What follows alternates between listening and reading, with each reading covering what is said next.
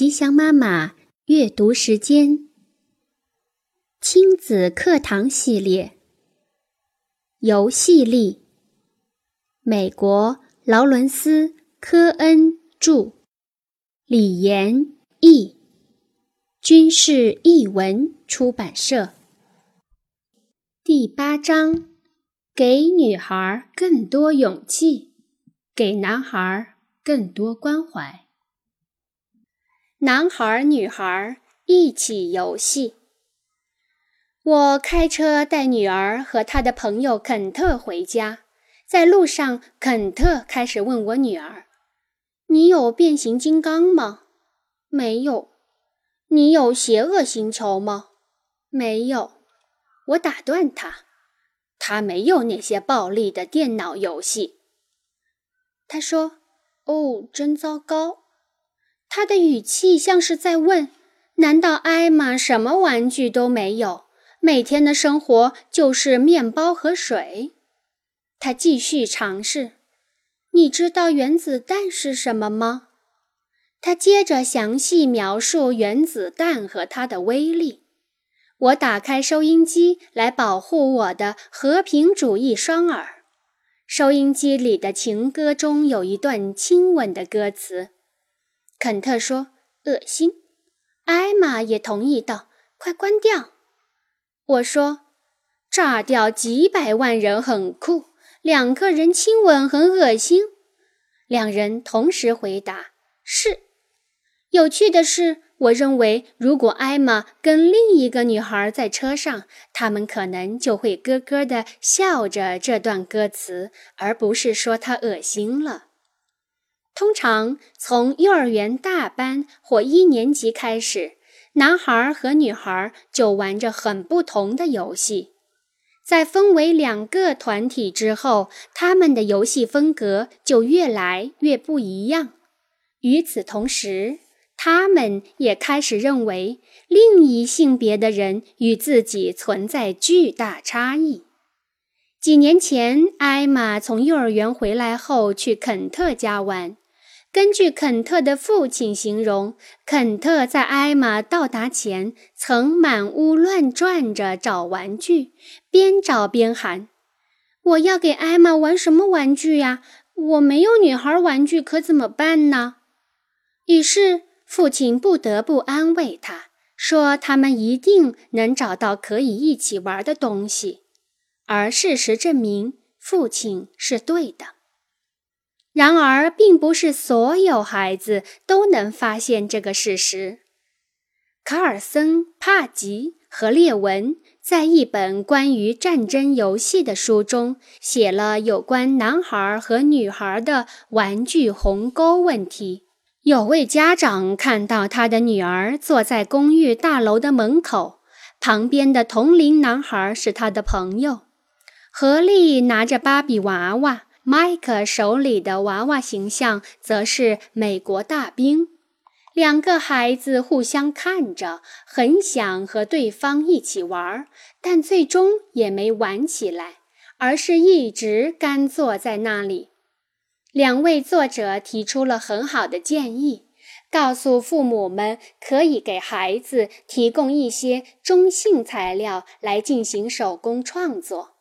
或者建议孩子玩一些与性别无关的游戏，例如带他们的玩偶去太空旅行。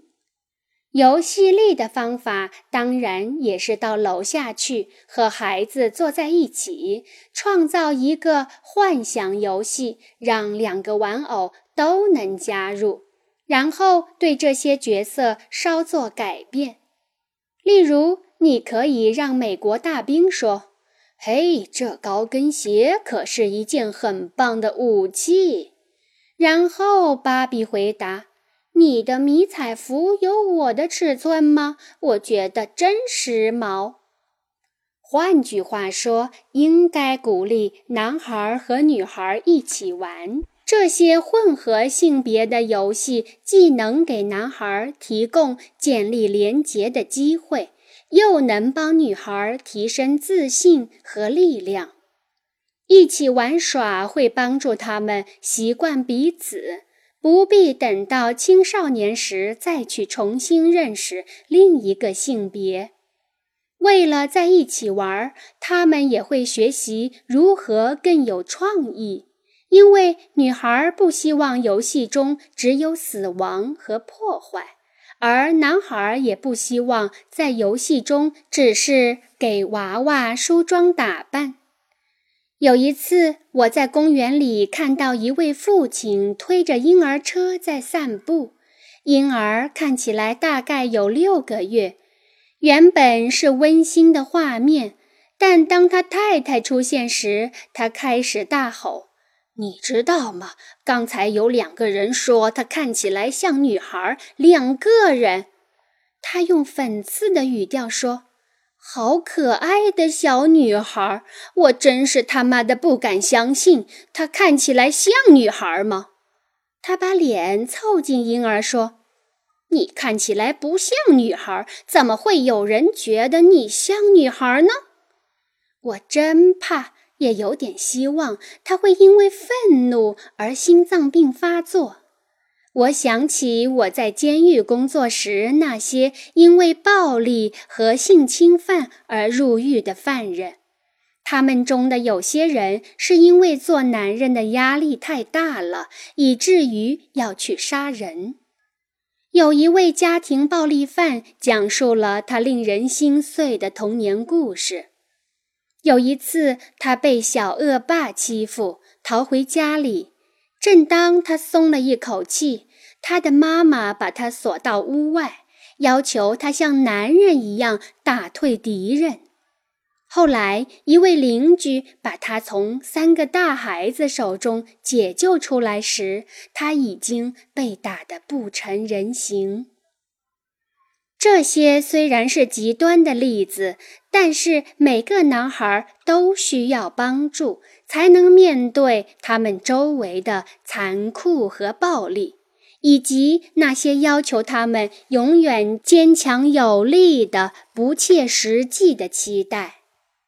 美国的荷马里将军在1898年说：“长期的和平对一个国家来说是危险的事，因为这会使年轻男人变得娇气。”老天保佑，让这完全是胡扯吧！社会对同性恋男人以及对那些被称为“娘娘腔”男孩的嘲笑、侮辱和暴力，影响着所有的男孩。即使男孩自己不是直接受害者，也深受这种气氛的影响。因为男孩必须不断地证明自己的男子气概，不然就得承担后果。当男孩互相嘲笑彼此是同性恋时，他们指的并不是同性恋的行为，他们是要弄清楚男性的意义。我们不喜欢男性没有男子气概。但我们也不喜欢男孩太有男子气概。拳王泰森就是一例，他从小就被全面培养雄性气概，他巨大的攻击力受到了褒奖，他实现了狂野的梦想。然而，他的攻击性发展过度。不仅因为咬掉老拳王霍利菲尔德的耳朵而被禁赛，还因性侵犯等罪名而几度被监禁。从他的行为及其所受到的待遇上可以看出，我们这个社会对于男性暴力的矛盾态度。我希望我已经清晰地表达出这个观点：安慰、拥抱和珍惜孩子，并不会让男孩懦弱，相反，会使他们在情感上更加坚强，使他们更有人性。相对于从前，我们现在已经开始不惧怕女孩的运动细胞、力量和才智了。但是我们还有很长的路要走。美国的第九法案要求在大学中对女性提供同等的运动设施。该法案对改变成见起到了很大的作用。女孩通过运动来表现自信和力量，已经成为社会接受的方式。现在，我们期待着关怀男孩情感健康的第九法案。